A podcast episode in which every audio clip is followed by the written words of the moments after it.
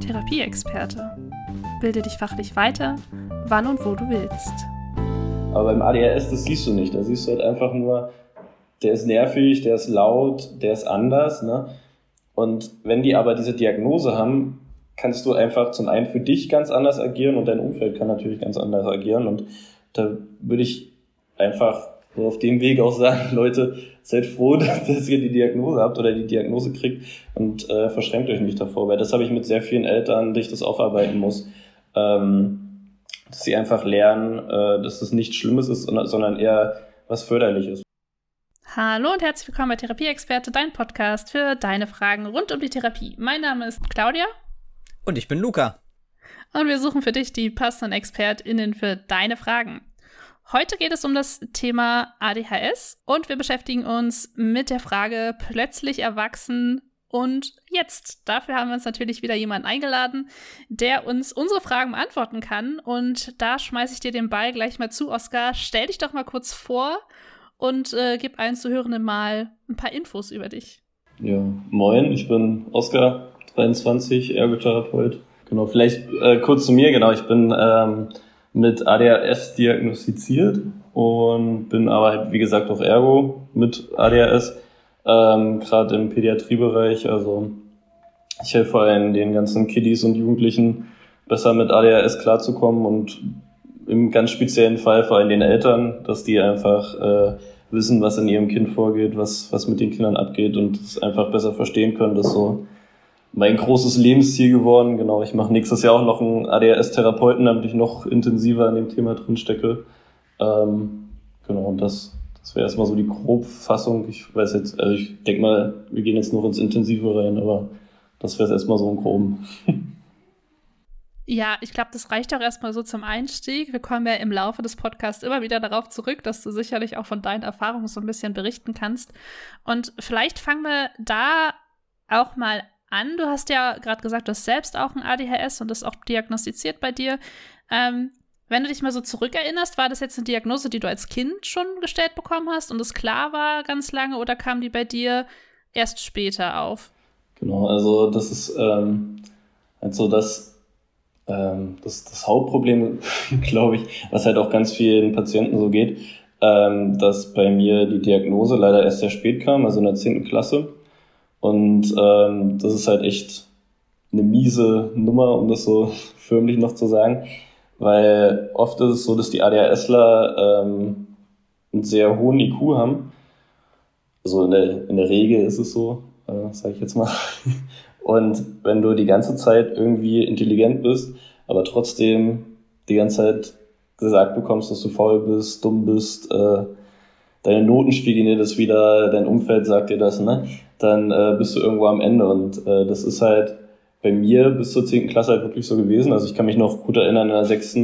hat mir meine Klassenlehrerin zum Beispiel ein Blatt aufgemalt äh, mit einem Kreis und meinte so, hier, das ist ein Teufelskreis, da steckst du drin und wenn du dich weiter so scheiße verhältst, kommst du dann wieder raus. Und so eine Sachen hast du halt pausenlos gehabt und ähm, das ging halt so weit, wie gesagt, bis zur 10. Da war ich dann versetzungsgefährdet und da habe ich gesagt, Leute, das kann nicht hinhauen ich bin nicht so blöd, wie alle tun, äh, können wir mal irgendwas mit mir machen. Und äh, daraufhin hat meine Mutter, Shoutout an sie, übrigens ist auch Ergotherapeutin, äh, so viel zum Schuster. Ähm, ich habe sie sehr lieb, aber da, da hat sie mich dann zur Kinderärztin geschleppt und die war auch sehr, sehr fit. Ähm, die war extra für ADS spezialisiert. Wir haben ein paar Tests gemacht. Ähm, das läuft dann am Anfang erstmal über Bluttests ab und ein paar psychologische Tests. Und äh, da kam ziemlich schnell dann halt bei rum, dass ich wahrscheinlich ADHS habe. Und genau, ich wurde dann auch eingestellt. Ähm, genau, will ich vielleicht später noch was zu sagen, Medikamentierung und sowas, wie das, wie das wirkt. Aber generell äh, war das für mich einfach diese Diagnose ein totaler Freiheitsschlag und Deswegen setze ich mich auch total dafür ein, dass alle so schnell wie es geht irgendwie eine Diagnose kriegen für ihr Kind, wo es wirklich offensichtlich ist, ähm, dass die ADHS haben. Weil das halt, also das ist das Blödeste, was du deinem Kind antun kannst, zu sagen, nee, das ist einfach nur nervig oder störenhaft oder so. Ähm, anstatt zu sagen, nee, es hat ADHS und wir können dann an den Symptomen arbeiten. Genau. Eine Frage, die, äh, die sich mir jetzt gerade gestellt hat, weil das habe ich, glaube ich, noch nicht in dem Kontext gehört. Du hast von Bluttests äh, gesprochen. Mhm. Genau. Kann man das im Blut nachweisen, ADHS? Gibt es da verschiedene Marker? Ähm, ja, ich bin da äh, leider jetzt auch nicht der Experte für, ähm, was, was, was die ganzen Blutsachen angeht. Da bin ich medizinisch einfach nicht so stark bewandert. Ähm, aber was ich weiß, ist ja, also vielleicht einfach kleiner Exkurs überhaupt dazu, so erkläre ich das nämlich gerne den Eltern. Ähm, was ich weiß von der Studienlage ist es halt so, dass es ja eine, eine Neurotransmitter- bzw. eine Hormonstörung ist. Ne? Und ich erkläre das den Eltern immer so, weil das ist, wenn ich jetzt so mit Fachwörtern anfange, dann, dann ist es zum Beispiel immer so hochtrabend. Ich sage immer, ihr könnt euch das vorstellen wie ein Parkhaus, ne? Und bei einem normalen Menschen ist es so, das Parkhaus ist äh, irgendwie immer gut gefüllt, die Autos fahren rein und raus. Beim ADHSler ist es aber so, dass dieses Parkhaus konstant komplett leer steht und in sich zusammenfällt. Oder wenn es irgendwie was gibt, was, was einen richtig geil macht, also keine Ahnung, äh, Adrenalinsport oder irgendwie irgendwelche coolen Sachen, also irgendein Interesse von einem, dann ballert dieses ganze Parkhaus komplett voll. Und das ist dann komplett überfüllt, genau. Hat jetzt nicht ganz die Frage mit dem Blut beantwortet, aber ähm, genau. Nee, genau weiß ich das mit dem Blut nicht tatsächlich, äh, gebe ich auch zu, das müsste man nochmal nachgucken, genau. Aber ich weiß, dass es der gängige Weg ist tatsächlich, um ähm, dass das gemacht wird. Absolut, ist ja auch ist ja auch überhaupt nicht schlimm. Ähm, ich, ich weiß es, wie gesagt, auch nicht. Aber vielleicht äh, macht man das auch, äh, um andere Sachen auszuschließen. Als wir mit, äh, wir haben ja auch mit einem Kinderarzt gesprochen, der auch ganz viel in dem Bereich unterwegs ist. Und der hat auch immer, es gibt ja viele Hypothesen, ähm, aus was ADHS entsteht. Ne? Und da gibt es ja auch die gängigste, glaube ich, die, die du gerade genannt hast, ne? dass einfach so eine Neurotransmitterstörung ist und auch deswegen eher eine deswegen schwankt man immer zwischen einer psychiatrischen, psychologischen und einer neurologischen Erkrankung, weil das halt auch einfach viel mit Aktivierung zu tun hat und dieses ganz oder gar, äh, ganz oder gar nicht Prinzip, was du gerade genannt hast. Ne? Also entweder eine komplette Überversorgung oder eine Unterversorgung und gar nicht so eine regulären Haushalt, wie man das jetzt so, du hast normal ja. gesagt, deswegen benutze ich es jetzt mal, ne? so als normaler Mensch so kennt. Ähm, und dann schlittert man halt in einige Symptomlagen und das ist die gängigste Hypothese, die halt auch von Neurologen, Psychiatern in dem Bereich genutzt wird, um das halt auch zu erklären, wie ADHS entsteht. Und trotzdem gibt es noch ein paar andere, aber ich glaube, wenn wir die jetzt alle durchgehen, ist das auch noch mal ein ganz anderer Podcast. Deswegen ähm, vielleicht lesen wir einfach noch mal, also alle auch die zuhören einfach noch mal, welche Blutwerte das tatsächlich sein könnten, die man sich da anguckt. Aber es gibt ja auch unfassbar viele Tests, die bei Kindern gemacht werden, aber es gibt auch viele Symptomkataloge bei Erwachsenen, habe ich gelesen. Und die ändern sich jetzt tatsächlich nochmal, was ich sehr gut finde. Ähm, Im ICD-10 ist es noch so, dass der halt viel auch mit dem Hyperaktivität, also mit dieser körperlichen Hyperaktivität, ähm, ja, argumentiert wird. Und das muss ja bei dir gar nicht so auffällig gewesen sein, weil sonst wärst du als Kind ja vielleicht schon früh aus, aus dem Raster gefallen, sag ich mal, oder ist früher aufgefallen. Viele Diagnosen gehen aber auch schon unter. Und ähm, das wird jetzt nochmal komplett überarbeitet im 11. Das finde ich cool, dass du halt viel mehr Typen hast, weil es gibt ja unfassbar viele Ausprägungen von ADHS. A, nicht nur zwischen Geschlechtern, sondern halt auch zwischen den verschiedenen Typen, wer welche Symptomatik zeigt. Und wie die auch schon kompensiert sind übers Alter. Ne? Je später die kommen, desto mehr shiften ja diese ähm, Diagnose, also diese Symptome auch zum Beispiel von einer motorischen Unruhe, eine innere Unruhe zum Beispiel, ne? sodass man halt da auch immer diesen Shift hat. Das fand ich ganz spannend noch mal zu lesen. Aber ich habe dich so ein bisschen abnicken sehen. War das doch so auffällig bei dir als Kind? Ja, genau. Also ich muss mich gerade an diese Frage erinnern, auch so die Unterschiede zwischen Kind und Erwachsenen. Ähm, was du gerade beschreibst mit der, mit der äh, Motorik von Hyperaktivität zu innerer Unruhe, das habe ich auf jeden Fall auch ähm, gut miterlebt. Also ich war ähm, na, dieses klassische Symptom ADHS-Kind. Also ich war halt der Klassenclown, ne, den aber teilweise auch keiner witzig fand, sondern einfach nur nervig. also ähm, ich war wirklich sehr überdreht. Ich habe immer, ich habe viel Lehrer beleidigt. Also deswegen setze ich mich halt auch so viel für die Kinder ein, dass es schnell mit der Diagnose kommt weil das bei mir einfach so war, dass ganz viele da einfach nicht, nicht ähm, da so richtig drauf geguckt haben. Das war, glaube ich, so das Ding. Also, also ich weiß auch nicht, war, warum es nicht früher kam. Vielleicht dachte man auch, das ist einfach normal, der ist einfach nur ein bisschen übertreter. Das kriegt man ja auch oft gesagt so zu den Kindern. Ähm, also sagen oft die Lehrer oder die Eltern über die Kinder, der ist gar nicht irgendwie, der hat kein ADHS, der ist einfach nur überdreht oder sowas. Ähm, genau.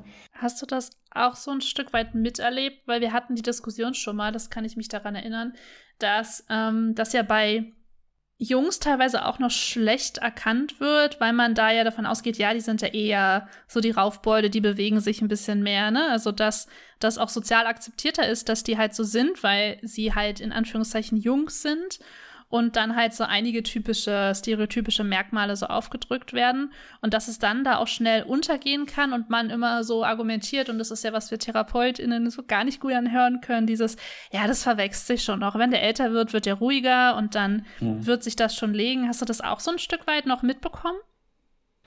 Ähm, also bei mir persönlich und im Umkreis jetzt nicht, aber jetzt auf Arbeit auf jeden Fall viel. Ne? Also du hast auch viele Ärzte und Therapeuten, die halt sagen, ja, wir warten noch mit der Diagnose oder ähm, wir ziehen das noch in die Länge oder wir warten, bis der eingeschult wird oder so, wo ich halt sage, Leute, die haben, keine Ahnung, die haben drei Kinder in der Familie, alle bei, alle haben ADHS, warum soll der jetzt keinen ADHS haben? Also das ist halt auch immer so ein Disput, den ich da irgendwie manchmal so habe, dass man nicht schon sagen kann, okay, der kriegt jetzt schon vor der Einschulung zum Beispiel die Diagnose, weil ganz viele Psychologen machen das ja erst nach der Einschulung. Wo ich mir denke, wenn der schon mit einer Diagnose in die Schule kommt, kann denen doch ganz anders geholfen werden oder ganz, ganz anderer Input gegeben werden. Ähm, also das, das sehe ich in der Arbeit sehr viel und das regt mich auch jedes Mal wieder auf, wo ich mir so denke, Leute, das ist so eindeutig, warum, warum macht ihr da nichts? Hast du das Gefühl, dass da einfach die Angst ist, dass es so einen Stempel den Kindern aufdrückt, dass sie den zu früh bekommen? Also was steckt dahinter, dass die Diagnose zu spät gestellt wird, sodass sie die richtige Unterstützung bekommen würden. Ähm, genau, also das mit dem Stempel auf jeden Fall. Ich glaube, für viele, also es ist teilweise jetzt auch mehr geworden ne, mit, mit, der, mit der Diagnose, aber für viele ist es trotzdem ähm, einfach eine, ein Stempel und die denken, dass das Kind dann, keine Ahnung, eher abgestempelt ist. Ne? Aber das Problem ist, was glaube ich viele nicht sehen, ist, dass es nicht ein Stempel ist, sondern eine Hilfe. Also das habe ich ja selber auch erfahren.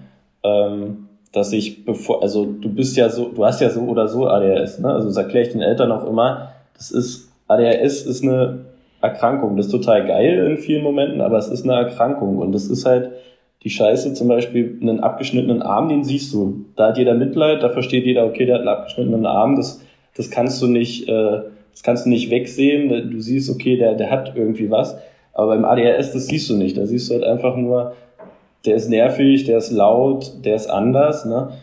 Und wenn die aber diese Diagnose haben, kannst du einfach zum einen für dich ganz anders agieren und dein Umfeld kann natürlich ganz anders agieren. Und da würde ich einfach so auf dem Weg auch sagen, Leute, seid froh, dass ihr die Diagnose habt oder die Diagnose kriegt und äh, verschränkt euch nicht davor, weil das habe ich mit sehr vielen Eltern, die ich das aufarbeiten muss, ähm, dass sie einfach lernen, äh, dass das nichts Schlimmes ist, sondern eher was Förderliches, weil wie gesagt, ich kenne es von mir, du, du fängst dich auch total an zu unterfragen oder ich kenne es auch vom Umfeld von manchen, ähm, die, oder generell ist es auch so, dass wenn das ADHS unentdeckt bleibt, ähm, dann kann das sich immer weiter und verstärkt in Depressionen entwickeln und irgendwann sogar teils in eine Borderline-Störung oder sonst irgendwas, weil du ja dein ganzes Leben nur getreten wirst irgendwie, also so vom vom Kopf her. Und wenn du nicht weißt, woran es liegt, dann ist es halt logisch, dass du irgendwann daran zusammenbrichst. Ne? Also du bist zwar mit ADHS oft stärker als andere, würde ich behaupten, aber irgendwann hältst du es halt einfach nicht mehr aus. Und dann ist es natürlich geiler, wie bei mir jetzt halt, ich weiß, okay, ich habe ADHS und kann halt vieles dadurch erklären. Und dadurch bin ich, glaube ich, mental einfach gesünder, als wenn ich es nicht wüsste. Weil sonst denke ich, ich bin einfach blöd. So. Auf gut Deutsch, ne? Ja.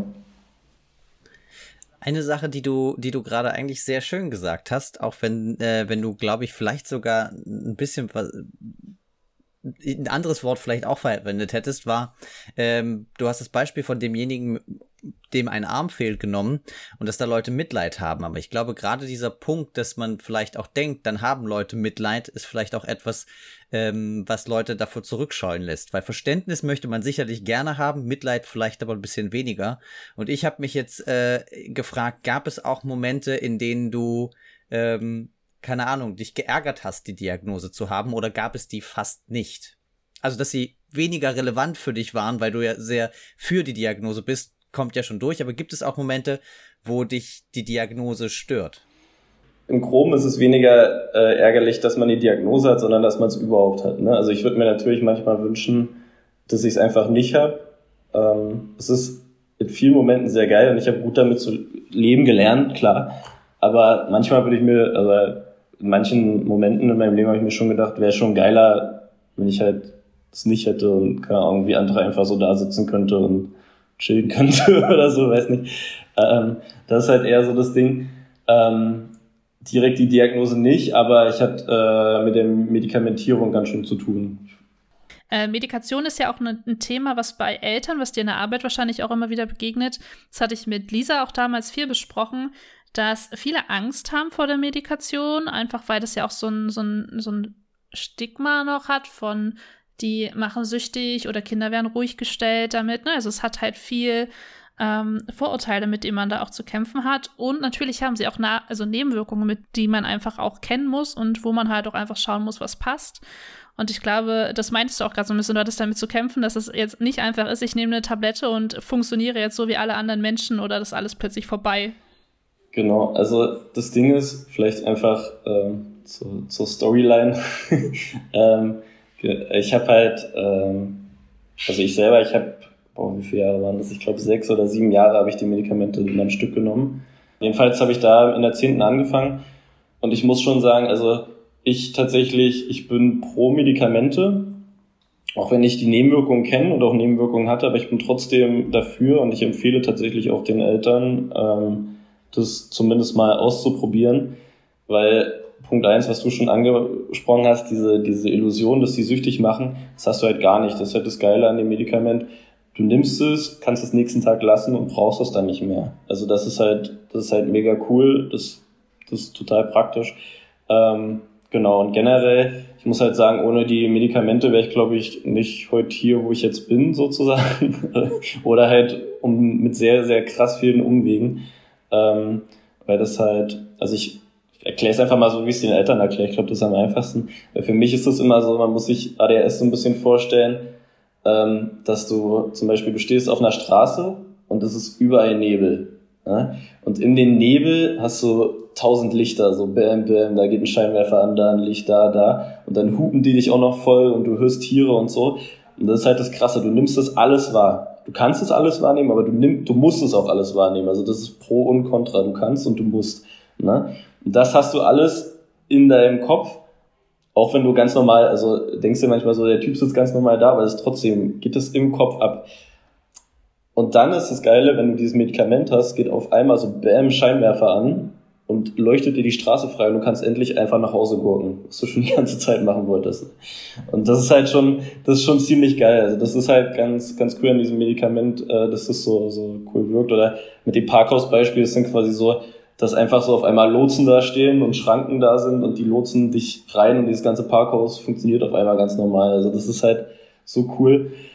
Ähm, und das hat mir damals halt sehr, sehr geholfen. Also ich bin dann halt, wie gesagt, ich hätte halt fast den Abschluss in der 10. nicht geschafft und habe dann aber ein Zweier Abi geschrieben, weil ich zum ersten Mal ähm, mein ganzes Wissen anwenden konnte, was ich hatte und einfach alles nutzen konnte aus meinem Kopf raus. Ähm, das war schon, war schon sehr, sehr cool.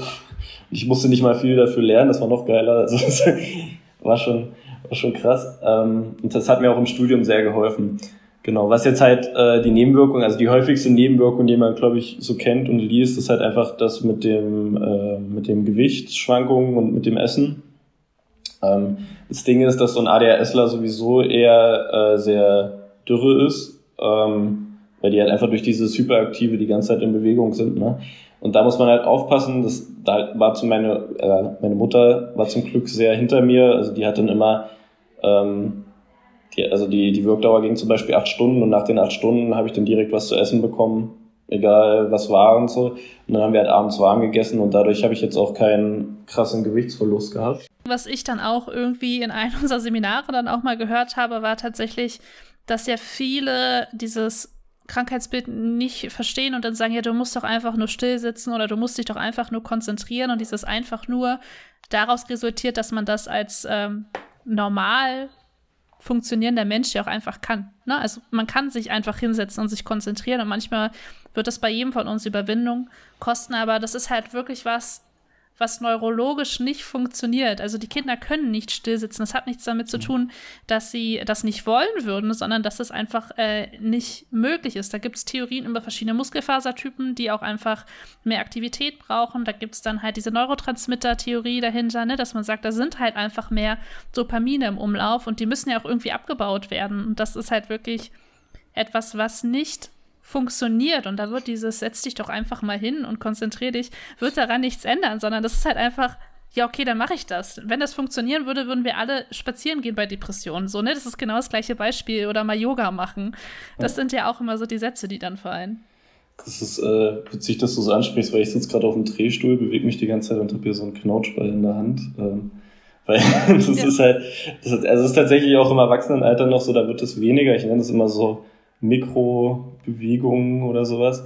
Ähm, da kannst du das lernen mit der Zeit, aber ja, das ist halt wirklich ein riesiges Thema. Ja, also dieses ständige Bewegen und Aufstehen müssen, dieser Drang danach, das ist halt auch als Erwachsener, ich weiß nicht mehr ganz, wie es als Kind war, aber als Erwachsener weiß ich, ähm, ist das schon manchmal krass. Du liegst auf dem Sofa und äh, meine Freundin kommt rein und denkt sich, boah, ey, liegt schon wieder auf dem Sofa, der faule Hund oder so.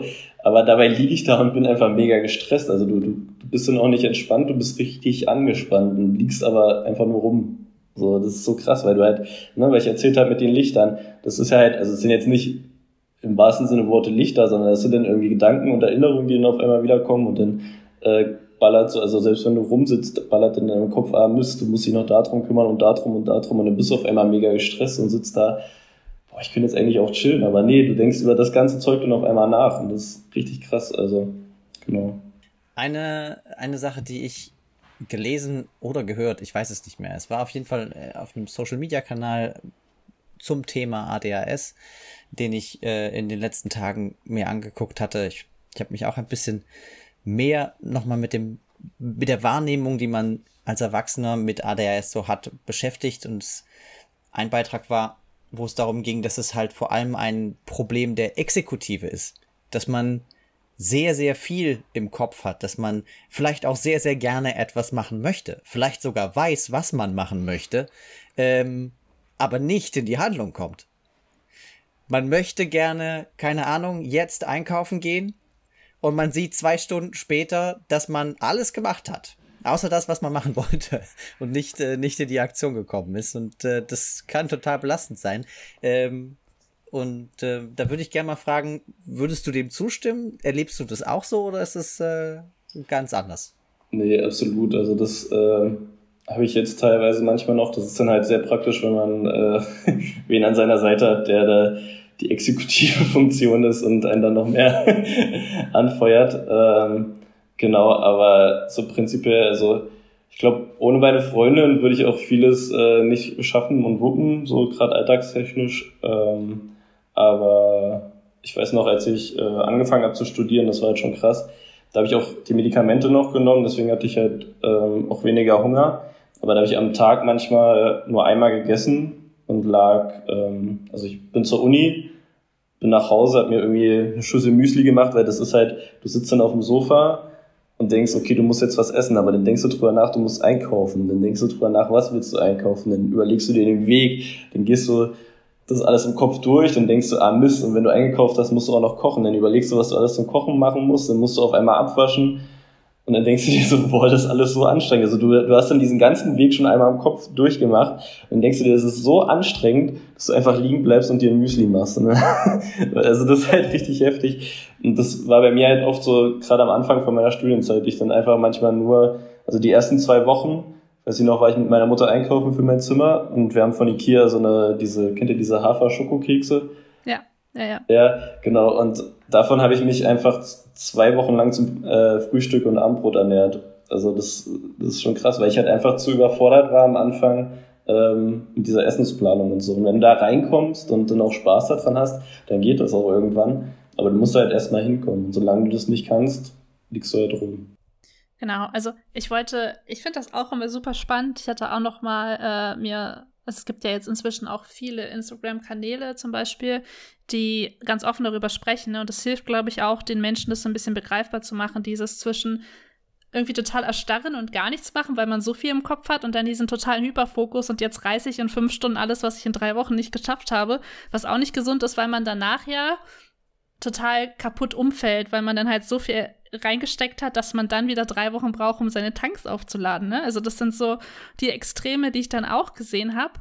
Und irgendwie versuche ich die ganze Zeit diesen Umschwung zu schaffen zu unserer ersten Frage in diesem Podcast, weil es super spannend ist. Aber das ist voll in Ordnung, weil ich dachte, du hast ja vorhin schon erwähnt, dass das natürlich auch ein Riesenantrieb für dich ist, jetzt in der Ergotherapie mit Kindern und Eltern zu arbeiten, da Aufklärung zu leisten, die Eltern abzuholen und denen zu erklären, was in ihren Kindern natürlich auch vorgeht. Hast du gemerkt, dass dir das auch, also Ne, wir haben jetzt schon viel gemerkt, dass es hilft, so eine Aufklärung, hast du auch bei den Kindern das Gefühl, dass du da besser mit denen umgehen kannst, weil du sie besser verstehst? Also gibt es da so Anknüpfungspunkte, wo du sagst, hey, meine persönliche Erfahrung läuft mit und meine Herangehensweise hilft meinen, ja, PatientInnen, die ich da habe? Ja, würde ich schon sagen. Also ich habe ähm, das ist jetzt so ein bisschen, ich weiß nicht, ob das, ob das äh, politisch korrekt ist, aber Schwule sagen doch manchmal, die haben so einen Schwulenradar, sag ich mal. Und ich würde sagen, ich habe so ein, so ein ADHS-Radar irgendwie. Also ich, ich merke halt tatsächlich direkt, wenn ein Kind zu mir kommt, ähm, dass das ADHS hat oder nicht. Ähm, oder auch ADS. Und äh, ich kann dann ganz anders mit ihm umgehen. Also ich glaube, für mich ist das Coole, ich weiß halt so, gerade bei den, also ich mache jetzt, ich probiere gerade mehr auch Jugendliche noch zusätzlich zu machen. Äh, da, da fällt mir das noch leichter, aber auch bei den Jüngeren merke ich halt, ähm, dass wenn die eine Pause brauchen, dann, dann lasse ich denen die Pausen und sowas alles. Also ich würde schon sagen, ich kann mich da gut reindenken. Ich würde jetzt nicht sagen, dass andere Therapeuten das nicht können, aber ich glaube, ähm, ich, also ich würde schon sagen, ich, ich kann sehr gut mich reinspüren in die und das dann auch umsetzen. Also zum Beispiel, ich mache halt auch viel sowas, ähm, dass ich einfach mich mit den Kiddies fetze oder so, wo andere Kollegen oder Kolleginnen erstmal drüber nachdenken, ist es jetzt okay, wenn ich, wenn ich die Kinder irgendwie, wenn ich nicht handgreiflich werde, aber halt so auch engeren Körperkontakt oder so mit denen eingehe. Aber ich denke mir einfach so, ey, der braucht es gerade. Und dann mache ich, ich habe zum Beispiel eine Gruppe mit 13-Jährigen, mit denen mache ich jeden Donnerstagabend Wrestling. So einfach, wir hauen uns da auf die Matte. Genau, genau, sowas alles. Und ähm, ich weiß halt, also ich denke dann einfach zurück und denke drüber nach, was, was, was ich gebraucht hätte in dem Moment und äh, mache das dann einfach. Also ich handle da, glaube ich, weniger so nach dem Zeug, was ich gelernt habe oder nach dem, was ich so an Fachwissen habe. Also ich vermische das schon alles. Ne? Ich bringe, also gerade den Eltern zeige ich viel von dem Fachwissen und hole die mit ins Boot und so. Ich mache halt viel nach Interact, da filmt man die und macht Elternarbeit ganz viel. Aber ähm, grundlegend mache ich mit den Kindern vor allem das, worauf ich selber Bock gehabt hätte. Und das tut ihnen oft auch einfach sehr gut. Genau. Ja, also ich kann tatsächlich ähm, dich bei deiner politischen Korrektheit abholen. Es gibt eine, ich, ich bin queer, deswegen kann ich dir das sagen. es gibt so eine Art Radar, dass man das Gefühl hat, dass das Gegenüber eventuell die gleiche äh, ja, Queerness hat oder nicht. Ich würde jetzt das eher queer nennen als alles andere. Dann hast du so einen Umbrella-Term, den du draufpacken kannst und nimmst eine mit. Ähm, ja, also das ist tatsächlich, kann ich mir sehr gut vorstellen, dass das halt auch funktioniert, ne? dass man sagt, okay, man hat so ein Gespür dafür entwickelt und kann sich da auch ein bisschen besser reinfühlen und halt auch schauen, wie das mit den Kids funktioniert, was man insgesamt ausprobieren könnte oder was das so für ja, Ansatzpunkte auch gibt. Ne? Also Ko Kontaktsport ist ja bei vielen Menschen auch einfach so ein, ich spüre mich. Ich kann halt A, mich einmal auspowern, ne? Und einmal kann ich halt aber auch mich irgendwie wahrnehmen und spüren und so ein Verhältnis zu mir und meiner Kraft und meinem Können, das hat ja ganz viel auch damit zu tun. Sprich, die Physiotherapeutin habe ich auch immer viel. Ich habe das über Kickboxen gemacht ja. und hatte zum Beispiel äh, ganz lange Kickboxen. Ich habe ganz viel aus dem Judo gemacht, weil die halt einfach auch sich ähm, was kann ich leisten mit meinem Körper, das auch gelernt haben. Und das natürlich mit älteren Kindern, die es so ein bisschen abschätzen konnten, dass die dann nicht in der, in der, weiß ich nicht, in der Kita jetzt die Kinder umwresteln, so plötzlich. Ähm. Ja. Aber finde ich ganz spannend. Ähm, du hast ja gesagt, du hast jetzt Kiddies, du hast aber auch Jugendliche. Also willst jetzt auch mehr in die Richtung und du hast ja jetzt, sagen wir mal, dich jetzt als erwachsene Person. Hast du da irgendwie so Unterschiede gesehen, Herausforderungen, die sich so ein bisschen ändern? Wir hatten jetzt schon über Symptomshift gesprochen. Das Hyperaktivität ist ja immer noch das, was irgendwie so voll im Raum steht, Aufmerksamkeit, Defizit. Ähm, Und trotzdem gibt es ja tausend Ausprägungen von ADHS und häufig wird darüber gesprochen, ob es nicht auch ein Spektrum ist wie Autismus, weil nicht alle hyperaktiv sein müssen. Ich glaube, bei Mädchen war es tatsächlich so und Frauen, die sind eher introvertierter und eher verträumter, schon eher so, wo man sagt, auch in Klammern alles sehen autistische Züge, wo man das immer so von der Differentialdiagnostik trennen muss. Aber in diesen Altersklassen gibt es da jetzt was, was du sagst, ist immer ganz klar sichtbar gewesen? Na, auf jeden Fall, ich glaube, das Motorische, das sieht man bei allen, diese motorische Unruhe, das würde ich schon sagen. Äh, aber es entwickelt sich, glaube ich, oh, schwierig zu sagen. Also ich, ich sehe auf jeden Fall, ne, was du auch beschrieben hast, dass, dass man ein bisschen ruhiger wird. Also es ist eher so eine motorische, in, nee, was hast du gesagt? Innere motorische Unruhe. Das, genau. Ja, eine innere Unruhe. Man ist ja auch sozial angepasst da ein Stück weit. Ne? Also man kann sich besser reflektieren, vielleicht auch einfach. Genau, ne? also generell geht das auch ein guter Punkt mit der Reflexion. Ja, das, das kommt auch zunehmend dazu. Also wenn ich jetzt ein paar ADHSler sehe, ähm, die halt einfach so durchdrehen und Sachen raushauen, die so denken, dass es witzig ist. Ähm, das habe ich früher auch viel gemacht. Also das ist halt irgendwie mit ADHS denkst du, du bist der Coolste, obwohl du es oft nicht bist. Du bist halt einfach krass nervig manchmal. Aber äh, das sehe ich halt bei vielen Kiddies, dass sie das trotzdem denken, was auch super ist, weil ich glaube, wenn du das dir nicht selber, sage ich mal, vorgaukelst, dann ähm, kriegst du auch echt nochmal zusätzlich Selbstwertprobleme. Ähm, genau, aber das, das würde ich auf jeden Fall sehen, dass man da reflektierter wird irgendwann und sich auch denkt so, ey, was wird denn der Scheiß gerade? Ähm, das ändert sich so ein bisschen. Und ich glaube so, dieses, ähm, also bei mir war es zumindest so, ich kann jetzt nicht für alle sprechen, ne? aber bei mir war es so, dass du irgendwie diese Entwicklung hast, was zu finden, was du gerne machst. Also so gerade die Grundschulzeit war für mich so, warum muss ich das alles machen? Das bringt mir ja eh nichts. Ne? Das war auch lange in die Schulzeit rein noch so. Und ich habe tatsächlich erst Ende 12. Klasse so gewusst, okay, ich will jetzt Ergotherapie machen. Dass ich da dann so dieses Ziel habe und jetzt zum Beispiel, also ich brauche jetzt im Job auch gar keine Medikamente mehr, weil das ist halt, sag ich mal, das, was mein Parkhaus füllt jeden Tag, diese äh, Dopamin- und Oxytocin-Ausschüttung, die ich einfach kriege durch den Job, ähm, dass man sowas halt findet. Und das hast du als Kind und als Jugendlicher halt einfach noch nicht, sag ich mal, in dem Sinne. Also viele werden halt äh, spielsüchtig oder irgendwas in die Richtung, also spielsüchtig, die zocken halt viel, ne? ähm, weil das dich so ein bisschen ausfüllt. Äh, hatte ich auch Phasen, wo das so war, oder halt viel mit Sport oder sowas. Aber du hast halt nichts Größeres in dem Moment, worauf du so hinarbeitest, wie, also ich weiß jetzt, okay, ich will noch die Fortbildung machen oder die Fortbildung, weil ich halt einfach angekommen bin in dem Job. Genau. Ich glaube, das ist noch ein großer Unterschied. Ja, ich habe das auch ähm, gelesen und auch so ein bisschen mitbekommen bei einigen Freunden, dass die halt so eine Ersatz Befriedigung zu diesem Dopaminmangel, also Neurotransmittermangel suchen. Ne? Und da ist Sucht natürlich ein Riesenthema, weil du dadurch natürlich schnell, also jegliche Art von Sucht, halt ähm, schnell abrutschen kannst. Das ist das, was du vorhin äh, beschrieben hast, ne? Dieses, wenn du dir halt irgendein Ersatz, ist nicht diagnostiziert ist und du dir dann Ersatz suchst für diesen Hormonkick, den du brauchst. Und das kann Spielsucht sein, das kann Alkohol sein, das kann Drogen sein, das kann exzessives Sport machen sein. Ne? Es sind so halt Sachen, die da nicht erkannt sind. Und das kann natürlich aber auch dazu führen, dass du dauerhaft an dir zweifelst, weil du ja irgendwie anders bist als andere und dann halt auch ähm, depressiv wirst oder halt andere ähm, Erkrankungen entwickelst. Und ich weiß, dass ADHS echt viele Verlinkungen hat, so komorbide zu anderen Störungen zu führen, wenn es nicht erkannt wird dass man da auch in diesem psychiatrischen Bereich immer noch schauen muss, ist es im Kindheitsalter eventuell auch nicht erkannt worden, weil dann kann man halt noch so viel an der Depression arbeiten, wenn dahinter halt nicht erkanntes ADHS steckt zum Beispiel. Mhm. Und das ist super gefährlich, glaube ich, dass da auch dieses Stigma drauf steckt von wegen, ähm, ist ja nur eine Modediagnose und irgendwie kriegt das ja jeder irgendwie diagnostiziert und ja, Verlegenheitsdiagnose war es auch oft, was ich bei Ärzten so gehört habe. Ne, ich weiß nicht, was das Kind hat, jetzt hat es ein ADHS und so. Deswegen finde ich das super gefährlich.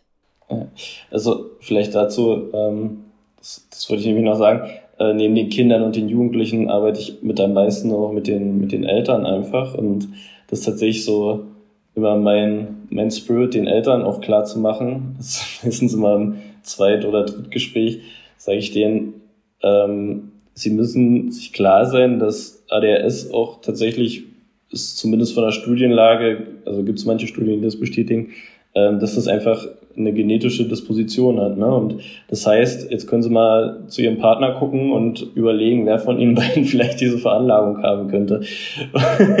und äh, ganz oft, also wenn ich dann einfach so Symptome erzähle, ist dann einer von beiden Elternteilen auch so, dass er sagt, boah, ist bei mir auch so. Und so war ich früher auch. Und oh, oh, und ich habe tatsächlich jetzt auch schon mehrere Eltern gehabt, äh, weil ich habe denen empfohlen, gehen Sie zu einer Psychologin, lassen Sie sich testen, ihnen kann es einfach nur besser gehen damit, ähm, die halt auch von einer Depression gekommen sind und sich, also das ist immer so, ist immer so mein größtes Highlight mit, die kommen halt von irgendwie schlechten Phasen, lassen sich testen und haben auf einmal diese ADHS-Diagnose im Erwachsenenalter. Und das finde ich immer total geil, weil das ist für mich halt auch nochmal super wichtig, dass, dass das einfach mehr, naja, mehr, mehr gemacht wird, mehr, mehr klar wird, dass das halt, also du hast nicht plötzlich einfach ein Kind mit ADHS. Wenn's, wenn wenn du es nicht bist, dann sind es deine Großeltern oder sonst irgendwas. Aber es ist tatsächlich genetisch vererbbar und das müssen die sich immer bewusst sein. Und das ist halt ganz witzig zu sehen immer mit den Eltern. Genau, nur bevor Luca gleich reinspringt, kurzer Disclaimer in dem Fall, nicht jeder mit einer Depression hat einen ADHS, also Nein. da ist es wichtig, unfassbar wichtig, auch einfach ähm, eine richtige Diagnostik und das am besten, ne? also Psychologen, Psychiater, Psychotherapeuten, Ärztinnen, das abklären zu lassen. Wenn man den Verdacht hat, das anzusprechen, ist, glaube ich, super, super wichtig und wertvoll, damit man das eventuell auch ausschließen kann. Disclaimer Ende. Jetzt zu Luca. Ja, ich wollte eigentlich das, was du gerade gesagt hast, äh, als Überleitung zu einer Frage äh, nehmen, die, die wir teilweise schon angeschnitten haben, wo wir schon drüber gesprochen haben, aber noch nicht so formuliert haben. Und zwar, ähm, dass man mit ADHS halt auch nicht nur Schwierigkeiten hat, sondern auch besondere Stärken haben kann.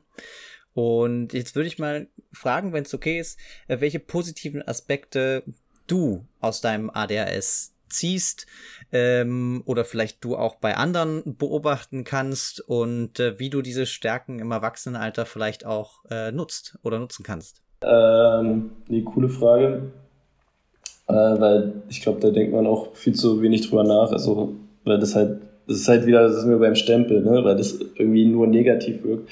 Aber ich finde tatsächlich, also ich würde behaupten, ganz selbstverliebt, dass ADHSler eigentlich die geilsten Menschen sind und einfach nur die Gesellschaft nicht bereit ist für, fürs ADHS. Ähm, weil eigentlich können wir, eigentlich können wir deutlich mehr als alle anderen. Das ist halt das Ding. Und ähm, also es ist halt, also ich glaube, das, das höchste Ding, was mir auch schon oft gesagt wurde, ist, dass wir viel entspannter sind als alle anderen. Es kommt halt daher, oder beziehungsweise viel besser im Problem lösen sind. Es kommt halt daher, weil wir, glaube ich, einfach häufig viel mehr Probleme haben als andere, aber dadurch irgendwie so geile Strategien entwickeln, dass man die voll easy dann irgendwann lösen kann und dann auch, also ich weiß noch in der Studienzeit, alle anderen haben so irgendwie fünf Monate schon vorher angefangen zu schwitzen und Prüfungen zu schreiben. Und ich habe dann den Abend vorher einfach bis 23 Uhr geschrieben die restliche Zeit gechillt. Also das ist halt, also wenn du willst, ne, es gibt ja auch diesen Hyperfokus zum Beispiel, wenn du willst, kannst du halt richtig, richtig krass sein. Und wie jetzt in meinem Fall zum Beispiel, wenn du ein Interesse hast, dann kannst du tatsächlich, würde ich behaupten, ist jetzt auch, also ADHSler sind auch immer ein bisschen selbstverliebt, ähm, äh, wenn du, wenn du willst, kannst du in deinem Bereich, sage ich mal, der Geilste werden. So, weil du halt einfach äh, immer mehr, also umso besser du wirst und umso so so, also umso mehr Input du kriegst, sage ich mal jetzt wie ich in der Ergo, ähm, ich liebe halt die ganzen Fortbildungen alles, weil ich merke, okay, das, ich werde immer besser in meinem Job, das macht mehr Bock, ich kann das anwenden. Ne? Und dann wirst du natürlich immer krasser und willst halt auch immer krasser werden. Das ist halt, weil das halt natürlich dein Dopamin, dein Parkhaus, was ich immer sage, das füllt dein Parkhaus ja komplett auf und das willst du halt immer und immer mehr. Ne? Das ist äh, zum Beispiel auch es gibt ganz viele ADHSler, da denkst du es im ersten Moment nicht, weil ja so klischeehaft ADHSler immer schlechte Noten schreiben und alles, weil die alles vergessen. Aber es gibt auch welche, die sind übelst äh, jetzt klischeehaft die Streber, äh, die, die, die Besten in der Klasse, weil die halt einfach durch diese guten Noten ihren Dopaminhaushalt oben halten ne, und äh, dadurch pausenlos gute Noten schreiben oder sonst irgendwas. Ähm, genau, also ich würde schon sagen, das ist eine total coole Erkrankung, wenn du halt so dein, dein Gimmick findest, was dich glücklich macht. Ähm, das ist halt wichtig. Und wie gesagt, generell, wir sind sehr flexibel, wir sind Problemlöser, ganz empathische, offene Menschen. Ich glaube, irgendwie meistens so die, die ganzen extrovertierten Boys oder Girls, die da irgendwie in eine Gruppe reingehen und einfach sagen, ey Leute, habt ihr Bock Party zu machen oder so sind. Also sind nicht alles ADHSler, aber oft so irgendwie, also das sind halt einfach coole Leute, finde ich. Das äh, macht Bock und ich glaube, jeder, der irgendwie einen ADHSler in seinem Leben hat, der kann sich glücklich schätzen, weil das einfach wirklich coole Menschen sind. Sehr ehrlich, also ich würde sagen, ich selber, ich bin auch kein Mensch, wo Gott, das mich überlegen, wie das Sprichwort geht. Also das, äh, ich habe eine lockere Zunge, so, also ich sag halt, was mir einfällt oder ich hau das halt einfach raus. Ist manchmal auch negativ, dass ich nicht drüber nachdenke, was ich sage, gerade in der Beziehung, aber generell ist es sehr praktisch. Ähm, und ich glaube, dadurch hast du einfach einen wirklich ehrlichen und, und coolen Typen an der Seite, wenn du so einen ADHSler kennst oder ein ADHSler bist. Genau, also ist schon, schon sehr nice. Genau, und ich glaube auch, dass ganz viele Millionäre oder, oder generell so Machertypen, ähm, auch manche Chefs vielleicht äh, ADHSler sind. Weil ich glaube, du neigst auch zu so einem gewissen Größenwahn und ich kann mir vorstellen, äh, dass du als ADHSler, wenn du dich nicht zu sehr verzettelst, äh, deine, deine Träume und Wünsche und sowas alles auch umsetzen kannst. So, äh, aufbauend auf die Frage, ähm, habe ich jetzt auch schon gewartet, die Gegenfrage zu stellen. Äh, und zwar, welche Herausforderungen hat man denn vielleicht im Erwachsenenalter, die sich von der in der Kindheit vielleicht auch unterscheiden und wodurch vielleicht auch gerade diese Träume ähm, auch nicht immer nur einfach umzusetzen sind oder auch der Alltag. Es sind ja nicht, nicht unbedingt die Dinge, die man mit Begeisterung tut, sondern vielleicht auch gerade die Dinge, die, wo man denkt, ja, das, das machen halt irgendwie alle und das sollte doch eigentlich funktionieren. Ich wollte gerade sagen, Luca holt dich gerade ganz charmant von deiner Wolke wieder runter von deinem Größenwahn. Voll, voll mies hier. Äh, nee, aber ist ja auch wichtig. Äh, genau. Nee, also ich finde, ähm, wie gesagt, es ist halt, es ist halt, wie gesagt, einfach eine Erkrankung, ne? deswegen auch das Beispiel mit dem Arm. Und wir haben so ein paar Themen schon angeschnitten. Also die Handlungsplanung einfach, das ist ein ganz großes A und O ähm, weil ich vorhin erzählt habe in meiner Studienzeit, du hast halt einfach Phasen und Momente, wenn du dich da, also wenn du extern keinen Reiz kriegst weiter, also sei es durch Medikamente oder durch dein Umfeld ähm, und einfach alleine bist, dann hast du oft ähm, die Schwierigkeit einfach, wie gesagt, hochzukommen. Ne? Du verfällst, äh, ist so ein bisschen wie bei so einem Maniker, du verfällst dann so ein bisschen in eine depressive Phase. Ähm, und das Problem ist, also generell, wenn ich jetzt nur von mir spreche, ist äh, oft das Problem einfach das Soziale. Ne? Also da auch äh, Shoutout an meine Freundin, äh, die tut mir da immer leid, weil die hat den Alltag mit mir. Weil beim Socializen bin ich total gut. Ich bin auf Partys und unter Kollegen und sonst was äh, total offen, lässig und witzig und alles. Aber privat, ich meine, das hat jeder irgendwie mal, aber privat habe ich dann doch immer mal Downer und habe äh, keinen Bock auf nix und kann auch manchmal wirklich ein Arsch sein. So. ähm, und was halt, ähm, wo ich nochmal vielleicht zu der, ich, ich war jetzt so positiv auch bei den Medikamenten, was auch negativ bei den Medikamenten ist, äh, negativ war bei mir so ein bisschen, dass du mit der Zeit irgendwie doch auch abstumpfst. Mm, und um nochmal zu der Frage zu kommen mit dem, ob, ob das ADS mich genervt hat, das war bei mir eine Zeit lang so, also das, das, da hatte ich wirklich ähm, so ein bisschen depressive Züge, dass ich mich hinterfragt habe, ob ich es nur mit Tabletten weiter schaffe. Also, wisst ihr, wie ich meine, so, dass, dass man halt weiß, okay, mit den Tabletten funktioniere ich, da klappt das alles, da kriege ich das hin. Und dann habe ich halt zeitweilig die abgesetzt und äh, versucht, ohne die klarzukommen. Und das wurde natürlich alles deutlich schwieriger und äh, ist halt auch alles nicht ADHS-freundlich, so ein Studium, ne? Also Hausarbeiten schreiben, lernen, sowas alles ist, ist, ist nicht gut kompatibel und dann äh, knallt es natürlich voll rein und dann hinterfragst du dich natürlich schon selber, okay, will ich das Zeug jetzt weiter nehmen und einen Abschluss schaffen oder will ich es alleine schaffen? Ich war immer so dämlich und habe dann probiert, es erstmal alleine zu schaffen. Ich habe, glaube ich, jede Prüfung mindestens einmal nachschreiben müssen, weil ich immer das erstmal ohne Tabletten versucht habe, auch so Auto, Autoprüfungen und sowas alles, weil ich dachte, okay, ich will das ohne Tabletten hinkriegen, aber ich brauchte halt einfach die Tabletten, weil die halt nur durch die kriege ich, also habe ich in so schwierigen Situationen, sage ich mal, meine, meine wahre Leistung abrufen können. Was jetzt natürlich im Job anders ist. Also jetzt brauche ich das halt gar nicht mehr, weil ich halt einfach das gefunden habe, was ich gerne mache.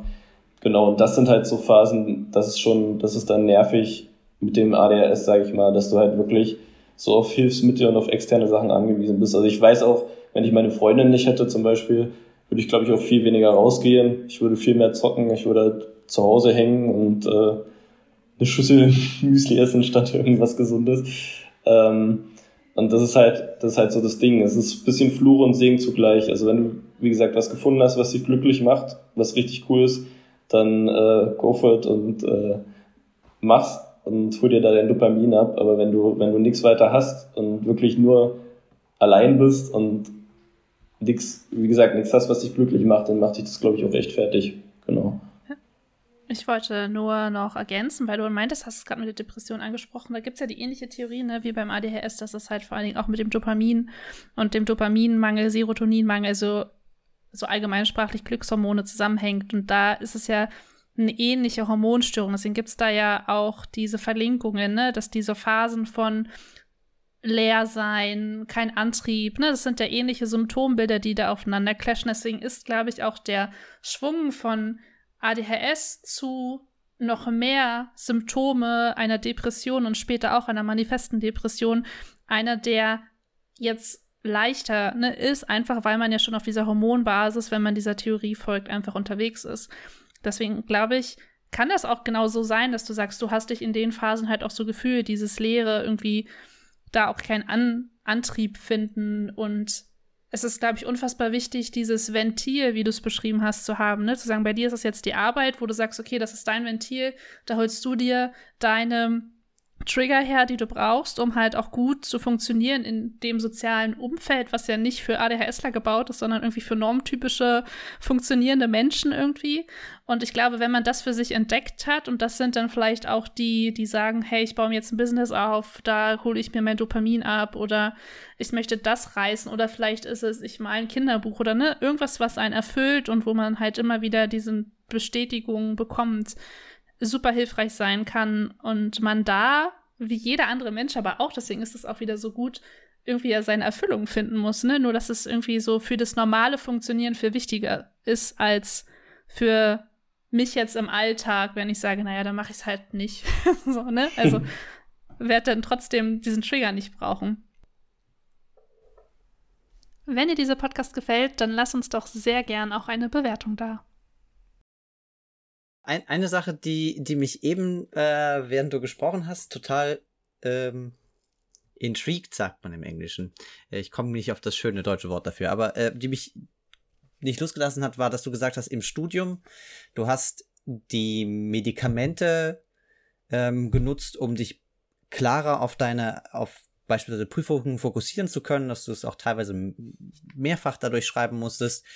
Ähm, Würdest du sagen, dass denn die Fähigkeit, ähm, sich sehr für ein Thema zu begeistern oder dann auch äh, in einer in den Hyperfokus beispielsweise ähm, dich reinversetzt, durch die Medikamente begrenzt wird oder sind sie eher nur eine Ergänzung, die helfen, die unterschiedlichen Reize auszublenden?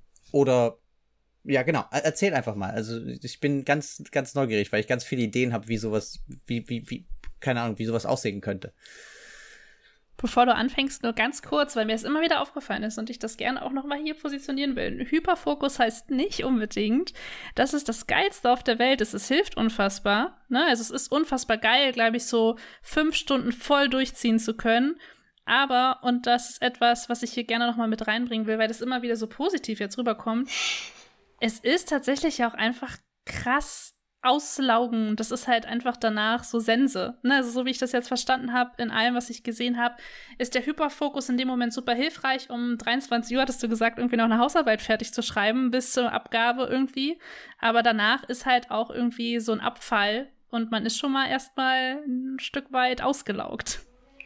Ja, also vielleicht kurz zum Hyperfokus. Ähm, genau, das also ich würde auch nicht sagen, dass das geilste, weil das Ding ist, ich, also es ist okay, dass man es hat, aber es ist eher eine Bewältigungsstrategie, die man sich, glaube ich, als ADSler aneignet. Ich kann mir sogar vorstellen, dass das nicht einfach biologisch vorgegeben ist, sondern dass du dir das einfach aneignest, weil du halt einfach so viele Deadlines hast und ich weiß halt, also ich bin ganz ehrlich, ich kann mich nicht daran erinnern, wie es mir danach ging. Ich glaube, mir ging es da auch nicht gut nach. Wird da schon voll, ich bin da voll der Meinung, aber ich weiß, dass mir davor eigentlich viel beschissener ging, weil das Ding ist, wenn alle, also irgendwann, ich habe dann zum Glück irgendwann so eine Don't Give a Fuck Einstellung entwickelt und mich einfach von meinem Kurs entfernt und äh, einfach nicht mehr im Klassenchat geguckt und sowas alles, weil da habe ich es nicht mitbekommen dann.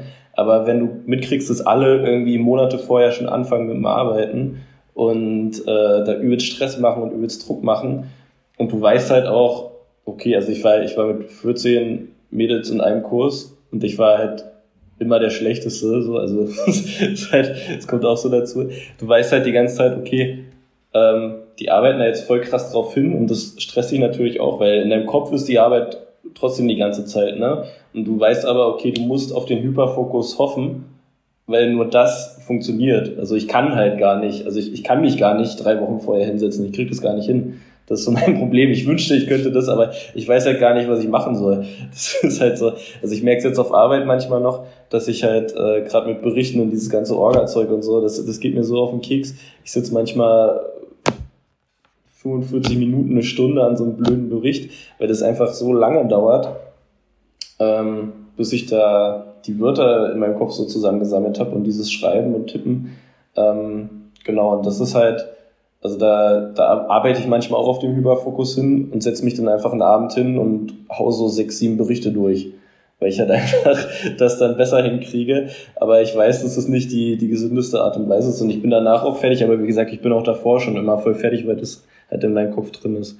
Genau, und jetzt habe ich, äh, ist auch ein Problem übrigens Vergesslichkeit. Jetzt habe ich von Luca die Frage vergessen. Okay, ich, ich fasse es nochmal anders zusammen, ob äh, die Medikation, die hilft, Reize eher auch ein bisschen auszufiltern, äh, zu filtern, ganz, ganz kurz, ob die mhm. auch beispielsweise Hilfsmechanismen wie ein besonders intensiver Fokus, ob die die auch beeinflussen oder ob äh, oder nicht. Boah, das ist schwierig zu sagen. Ähm, das Ding ist, dass ich so, so richtig mit dem Fokus das halt erst kenne, seit ich die Tabletten nehme. Also davor hatte ich das halt gar nicht. Ähm, Deswegen ist es ein bisschen schwierig zu beurteilen, aber ich würde schon sagen, also von, von, von, von der Theorie ist es natürlich schon so, dass dir das Medikament hilft dabei, ne? Und auch bei diesem Hyperfokus. Also es war bei mir halt trotzdem nie so, dass ich auch mit, mit Medikamenten habe ich nicht geschafft, die Hausarbeit drei Wochen vorher anzufangen. Also das, das habe ich tatsächlich erst durch meine Freundin geschafft, weil die gesagt hat, so, wir setzen uns jetzt beide hin, ähm, legen los und äh, schreiben. Und da haben mir die Medikamente dann geholfen, also dass ich mich hinsetze und wenigstens immer so ein, zwei Seiten geschrieben habe. Aber ähm, so richtig nicht, nee, aber ich glaube, die helfen eher so im, also es ist weniger bei der Hausarbeit, sondern eher so im Schulalltag und, und im Studienalltag, dass du halt, wenn du im Unterricht sitzt, weil ich halt beschrieben habe mit dieser Straße, dass du nicht keine Ahnung, den Vogel am Fenster mitkriegst, äh, das Handy, was da vorne bimmelt, die Leute, die sich unterhalten, sondern halt wirklich einfach vorne zum Dozenten gucken kannst und mitkriegst, was der dir erzählt. Also das ist eher so, da helfen mir die Medikamente und das würde ich halt ohne nicht schaffen. Da würde ich halt alles im Raum mitkriegen ähm, und äh, auch zu krass und dann halt das, was, was eigentlich wichtig ist, halt gar nicht mehr. Also da wirken die Ta Tabletten eher. Jetzt speziell auf den Fokus kann ich das leider nicht ganz, ganz beurteilen, da, da weiß ich nicht genau. Ähm, ich kann mir tatsächlich ja auch gut vorstellen, dass das insgesamt helfen kann, dass du halt vorher die Möglichkeit hast, mehr Fokus zu haben, dass es dann dazu führt, dass du den Hyperfokus gar nicht mehr so krass brauchst, also nicht so darauf angewiesen bist, dass der funktioniert am Ende, ne? Dadurch, dass du sagst, hey, du hast jetzt extern natürlich jemanden, der dich da halt auch ein Stück weit mitnimmt und strukturiert und sagt, hey, jetzt setzen wir uns mal hin und durch die Medikamente früher, die du jetzt ja nicht mehr so krass brauchst, ne? Aber so zu sagen, hey, ich kann mich dann halt auf das, was ich mache, fokussieren und bin nicht darauf angewiesen, jetzt noch zu warten, ähm, bis das eventuell, weiß ich nicht, 24 Stunden vorher noch funktionieren muss irgendwie, ne? Dass ich mich dann hinsetze und dann den ja. Druck habe, das zu machen. Das ist jetzt auch sehr hypothetisch, ne? Also kann äh, auch in eine ganz andere Richtung gehen. Ich glaube, wir können diesen Podcast noch ewig weiterführen, aber ich würde jetzt zum Abschluss noch eine, eine wichtige Frage stellen. Du hast gesagt, dir fällt es natürlich jetzt leichter, mit deinem ADHS auch den Zugang zu Kindern zu finden und auch den Eltern das natürlich bildlicher zu erklären, wie sich das anfühlt, weil du es ja selbst erlebst. Ne? Aber was würdest du denn jetzt anderen TherapeutInnen. Wir können ja jetzt nicht sagen, nur noch Ergos mit äh, ADHS dürfen Kinder mit ADHS therapieren. Oder, ähm, na, also was würdest du denen so mitgeben wollen aus deiner Perspektive, damit sie auch so ein bisschen verstehen, was abgeht oder halt auch in der Therapie da vielleicht auch entspannter mit umgehen? Also hast du so deine paar Tipps, die du sagst, okay, wenn ihr darauf achtet, fällt es euch vielleicht ein bisschen leichter, halt auch mit Kindern oder mit Eltern umzugehen, wo das Thema ADHS im Raum steht? Ja, ich glaube, ähm, ich glaube, also generell einfach diese bildlichen Vergleiche, die ich schon am Anfang gebracht habe, das ist ganz wichtig, wenn man sich das immer wieder vor Augen führt. Ähm, halt mit, diesem, mit dieser Straße und den ganzen tausend Lichtern. Ähm, und ich glaube, das Wichtigste ist, aber das wissen eigentlich auch fast alle Therapeuten, hoffe ich, dass äh, die ADHSler meistens nichts böse meinen. Also dass, dass es halt äh, nie irgendwie böse gemeint ist oder absichtlich gemacht wird oder äh, bewusst provozierend, sondern es ist halt einfach Teil dieser Diagnose. Die können in dem Moment nicht anders und man muss ihnen halt einfach zeigen, wie es anders geht. Man muss natürlich auch, ne, da haben wir jetzt wenig drüber geredet, aber das mache ich tatsächlich auch viel. Also ich gehe nicht nur auf die Bedürfnisse ein, man muss auch klare Grenzen und Regeln setzen.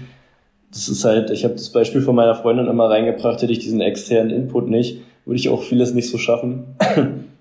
Und äh, das kann der Therapeut halt auch wunderbar machen und den Eltern auch anleiten. Ne? Das ist zum Beispiel das, was man, was ich in der Fortbildung auch gelernt habe, wie man Grenzen richtig setzt, wie man äh, damit gut umgeht. Und das können vielleicht nicht ADHSler, nicht ADHSler-Therapeuten, äh, können das vielleicht sogar besser als ein ADHSler-Therapeut, also gerade mit der Grenzsetzung. Äh, deswegen go for it, äh, nur nicht übertreiben dabei. Also auch schon, auch schon äh, mal irgendwie so eine Spielstunde oder irgendwas einführen. Und ich würde auf jeden Fall, das würde ich aber allen Menschen raten, einfach mal so mehr auf den Bauch hören. Ich glaube, wir sind alle so eine verkopfte Gesellschaft. Wenn wir einfach mehr das machen, worauf wir Bock haben und auch so unser inneres Kind so ein bisschen mehr rauslassen, dann sind wir, glaube ich, alle entspannter und haben ein cooleres Leben. Gutes Schlusswort. Ich wollte gerade sagen, mit dieser Liebeserklärung einmal an deine Freundin und einmal zum Schluss noch mit dem Appell an alle, ihr inneres Kind mal wieder ein bisschen zu füttern, würde ich sagen. Entlassen wir doch alle aus diesem Podcast, um ihrem inneren Kind heute mal was Gutes zu tun, vielleicht. Und würde sagen, äh, ja, danke, dass du dir Zeit genommen hast heute. Ich fand es super spannend, ähm, auch aus deiner Perspektive das mal zu hören, wie es für dich auf zwei Seiten ist. Und äh, habe auch ein paar Sachen, über die ich nochmal nachdenken werde. Und ähm, ich gebe nochmal das Wort in die Runde, falls noch irgendjemand was sagen will. Ansonsten würde ich sagen, schließen wir einfach an dem Punkt. Aber vielleicht erwähnen wir noch ganz kurz, ähm, wo man den Podcast findet und so. Ach so, ja, das wäre gut. Äh, ja, ähm, ich wollte sagen, wenn du noch eine Frage oder ein Anliegen hast, dem wir nachgehen sollen im Rahmen dieses Podcasts oder uns auch noch mal TherapeutInnen wie Betroffene einladen sollen, dann gib uns jederzeit äh, eine Info, schreib uns eine Nachricht auf Social Media oder nutzt das Formular, was wir dafür auch hinterlegt haben. Da kannst du auch uns anonym jederzeit Fragen stellen. Alle Informationen dazu findest du in den Show Notes oder auf www.therapieexperte.de slash Episode 96. Und jetzt bis dann. Ciao. Tschüss.